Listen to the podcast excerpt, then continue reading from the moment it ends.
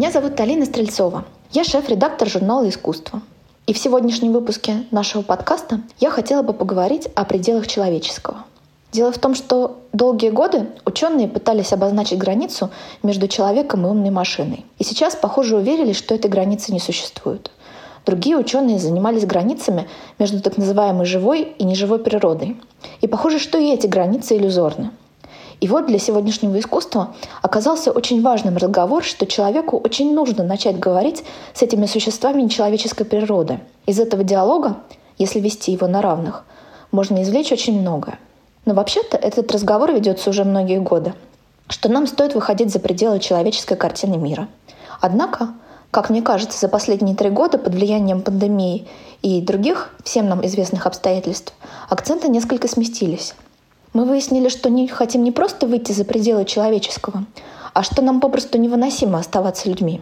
С появлением коронавируса очень многие вдруг осознали, что у нас слабые и недолговечные тела, которые могут умереть фактически от чего угодно, которые можно запереть дома и не давать обнимать близких и друзей, и что человеческая психика от этого начинает очень сильно страдать. То есть, что наша конструкция очень ненадежна.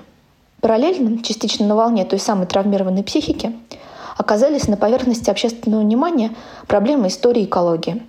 Мы вдруг по-настоящему осознали себя видом, который всю свою историю мучил и убивал слабых, уничтожал природу и который не может остановиться сейчас, чему у нас всех есть красноречивые подтверждения. Все эти идеи вот уж совсем не новые. Мы их знаем примерно с рождения, но предпочитали об этом не думать. Типа своя рубашка ближе к телу. А теперь мы поняли, что это и есть своя рубашка, и что она на нас горит. Так как насчет того, чтобы перестать быть человеком и стать кем-то получше? Знаете, когда я была маленькой и училась в школе, на одном из уроков литературы мы обсуждали рассказ Рэя Брэдбери. Были они смуглые и золотоглазые. В этом рассказе речь идет о группе американцев, прилетевших на Марс. Они хотят вступить в контакт с иной формой жизни, но никого не находят. Планета пуста. Тем не менее, американцы пытаются построить свою обычную американскую жизнь на новой планете и только отец одного семейства чувствует смутную тревогу, как будто слышит смутные голоса в ветре. И он боится и не хочет оставаться. Однако его детям и жене все нравится. Вскоре на Земле что-то происходит. По-моему, ядерная война. И возвращаться становится некуда. Но со временем герой замечает, что его дети начали внешне меняться. Они говорят между собой на странном языке, требуют, чтобы их называли какими-то странными именами. А потом жена предлагает приехать в заброшенные марсианские дома, которые гораздо более удобны. И когда через несколько лет на Земле разобрались со своими проблемами, и на Марс прилетел новый шаттл, астронавты не нашли никого из предыдущей экспедиции. Только небольшое поселение марсиан, которые ничего не знали о судьбе пропавших людей. Я помню, как мы писали сочинение по этому рассказу. И тогда в школе этот текст вызвал нешуточные дебаты – мы еще ничего не знали об американских реалиях, которые имел в виду Брэдбери, но нас очень занимало, хорошо или плохо то, что произошло с землянами. Часть из нас считала, что это очень здорово – превратиться в кого-то. Прожить не одну жизнь, а сразу две. Причем нам ясно дали понять, что это их новая жизнь на Марсе счастливая. Другие, в их числе преподаватель, считали, что перестать быть человеком и лишиться даже памяти о себе страшно. Или может быть, на самом деле Брэдбери имел в виду, что эту новую счастливую жизнь получили вообще не люди, а вселившиеся в их тела марсиане, чьи голоса слышали с ветра. А у тех людей, которые прибыли на поселение, попросту не осталось ничего. Так вот, когда прошлым летом в питерском манеже открывалась выставка группы Recycle, та же самая, что потом была показана на винзаводе, я разговаривала с художниками. И мы обсуждали, что раньше, когда кинорежиссерам хотелось изобразить мир будущего и каких-нибудь очень продвинутых технологий, они придавали машинам человеческое лицо. Вспомним «Бегущего по лезвию», или «Матрицу», или «Терминатора». А сейчас многие художники, в частности как раз ресайклы, показывают, что наоборот. Человек теряет облик, качество, внутреннюю структуру человека и сливается с машиной. И Егор и Андрей говорят об этом процессе с большим энтузиазмом. Им хотелось бы научиться видеть инфракрасные лучи или как движутся по Земле информационные потоки. Человеческие глаза для этого не подходят, а вот машинное зрение подходит идеально. Кстати, из их довольно старых работ одна показывает, как человек уходит в этот технологический мир, и следы его постепенно исчезают, поскольку он перестает быть человеком. Ресайклы считают, что это очень счастливый путь — превращение в кого-то другого. Для того, чтобы наша эволюция продолжалась, нам нужно отказаться, ну, прежде всего от собственного тела, как от атовизма. И нам совершенно не за что в себе держаться. В человеческом нет ничего того, что стоило бы сохранять. Мы, конечно, можем хвататься за то, что себя изжило, но нам придется смириться с неизбежностью. Машины — это уже часть нашего тела и сознания. А потом просто тело и человеческое сознание отомрет за ненадобностью. Художники считают, что американцам, про которых рассказывал Брэдбери, исключительно повезло. Буквально сразу после ресайклов я встречалась с режиссером-документалистом Соней Петренко, чья работа победила в Международном фестивале экспериментальных фильмов. Ее фильм как раз про то, как человек растворяется в природном мире. И Соня, в общем, тоже считает, что цепляться за человеческое нам не стоит. Но при этом она уверена, что попытка убежать технологическую реальность — это самое худшее, что можно только придумать, потому что пока мы будем изобретать способы перенести наше сознание в цифровую форму, успеет случиться экологическая катастрофа. Мы потеряем драгоценное время, которое следовало бы употребить на выстраивание наших отношений с биологическим миром и на понимание того, что человек — это открытая система, в которой живут сотни миллионов бактерий, в которой гостят вирусы, и перестать, наконец, думать о собственных интересах и отказаться от человеческого взгляда на мир — Вообще и та, и другая позиция, ну, очень распространены в мире искусства. И вообще страшно подумать, сколько раз я за последний год слышала от художников или на конференциях, связанных с искусством, что человеческое и гуманистическое — это слова ругательные, наделенные сугубо отрицательными коннотациями. Павел Паперштейн, например, рассказывал, что человек — животное капризное, инфантильное, и наше спасение в том, чтобы осознать, что мы, слава богу, не люди, или хотя бы не только люди, но человеческая часть у нас, очевидно, самая проблемная. То есть, очевидно, получается, что с человечеством нам не по пути. А вот с чем по пути? Здесь есть разные варианты. Получается, есть художники, для которых ориентиром является технологический мир, и которые, опять-таки, за последние три года вторгся в нашу реальность как никогда прежде. Эти ребята говорят, что граница между живым и искусственным размыта, а разница несущественна. И есть художники, для которых ориентиром является биологический мир или силы природы. Нам нужно перестать мыслить антропоморфно, ставить себя в центр Вселенной и вообще думать, что человек чем-то лучше деревьев или камней. И в этой среде художников экологического поворота мне лично наиболее симпатичны те авторы, у которых действительно есть какой-то личный опыт разговоров с камнями, ветрами и солнцем. Не просто рассуждение о том, что человечество — это неудачный проект. Вот, например, я Долгов который, в частности, сделал работу о том, как во время шторма на Балтийском море он ощущал себя этим штормом и берегом, и морем. И мне кажется, что когда приходишь на выставку, сразу видно, есть у художника знакомое дерево или нет. А еще есть художники, для которых ориентиром, то есть неким большим другим, с которым можно вести диалог, выступают какие-то внешние силы, может быть, сверхъестественные. Тот же Пепперштейн говорит о том, что в христианской картине мира человек не может спасти себя сам. Эту мысль нужно сразу оставить. Уповать можно только на гипотетически превосходящий разум, который не дает нам сорваться в пропасть. Ну вот с тех пор я слушала записи семинаров о том, как нам перестать быть антропоцентричными, читала книжки о том, как думают деревья и ягуары, была на различных выставках экологической тематики и все пыталась понять, почему все же сегодня эта довольно старая тема ощущается совсем иначе, чем три года назад – и мне кажется, что вот это новое, что появилось за это время пандемии, это вот то ощущение нависшей катастрофы, очень близкой катастрофы, в которой и чума, и война покажутся нам детскими игрушками. Еще я подумала, что последние два года мы наблюдаем, как вокруг становится все больше других. И дело здесь не только в развитии технологий и биотехнологий. Триггером, как мне представляется, послужила именно пандемия. В первую очередь, потому что вирус — это идеальный другой — Настолько, что вирусы проявляют свойства живых организмов, только попав в клетки других живых организмов. В противном случае вирус ведет себя как биополимер.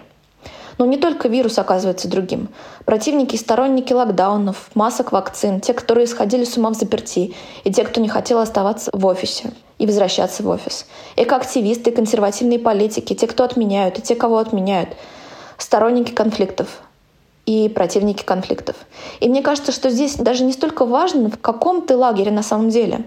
Важно, что рядом с тобой неизбежно оказываются другие, которых раньше можно было игнорировать, утверждая, что разные мнения — это очень хорошо. Однако сейчас эти другие непосредственно определяют, как именно ты будешь жить. Более того, и вирус, и вооруженные конфликты, и грядущие экологические катастрофы определяют тебе жить или умереть, и ты ничего не можешь с этим поделать. Одинаково тошно приходится тем, кто сходит с ума от того, что человечество разрушает планету и не может остановиться. и тем, кто боится потерять работу при переходе на альтернативные источники энергии. И те, и другие оказываются беспомощными жертвами насилия. Да, собственно, мы все оказались жертвами именно физического, телесного насилия, потеряв даже иллюзию, что можем сами определять свою жизнь. Путешествовать, двигаться, дышать, обниматься. Виноваты в этом политики или безличные силы природы уже не так важно. Важно, что мы переживаем собственную беспомощность уже три года. Таким образом, перед нами вырастает некая смутная фигура страшного другого — получеловеческого, полунечеловеческого происхождения. И этот другой обладает властью над нами, властью жить нам или умереть.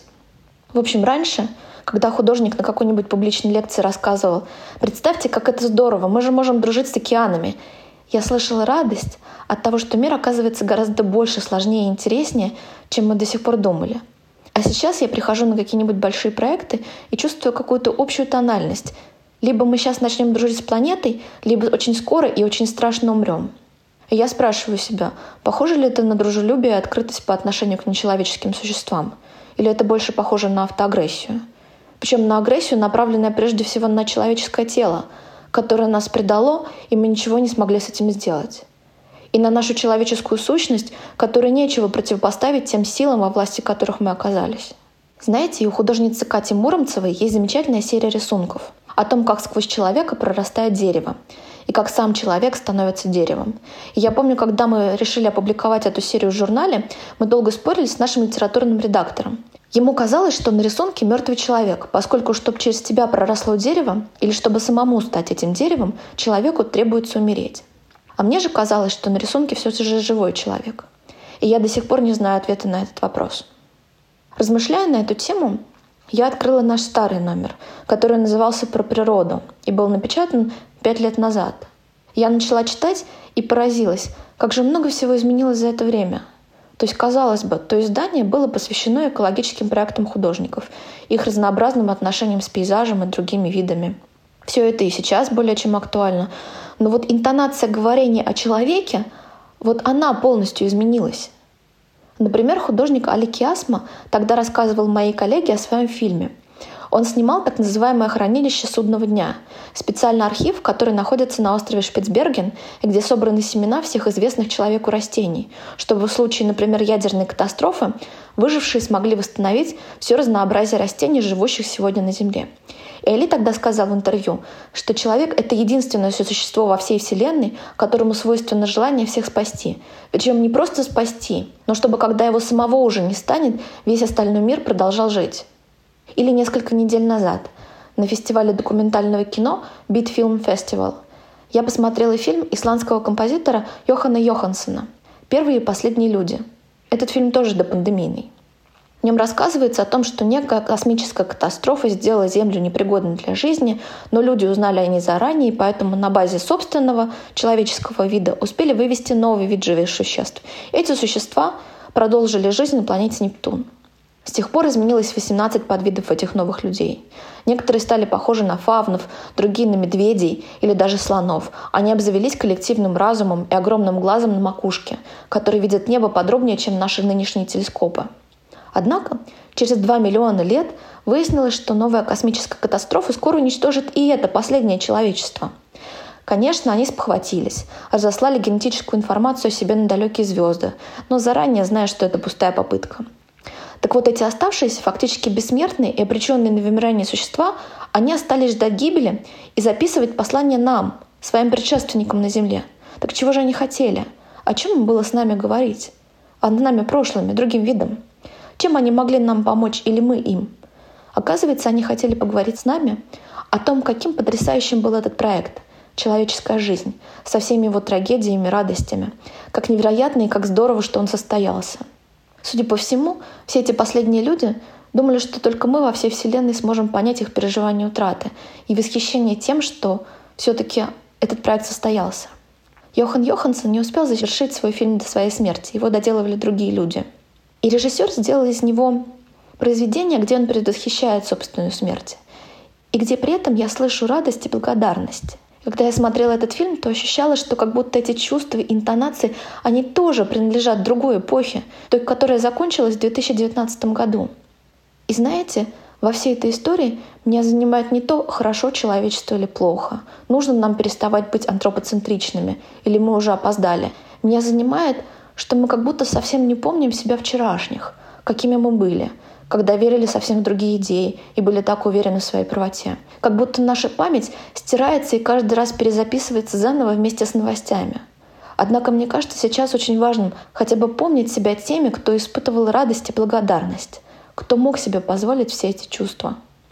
Спасибо, что слушаете нас. С вами была я, Алина Стрельцова, журнал «Искусство».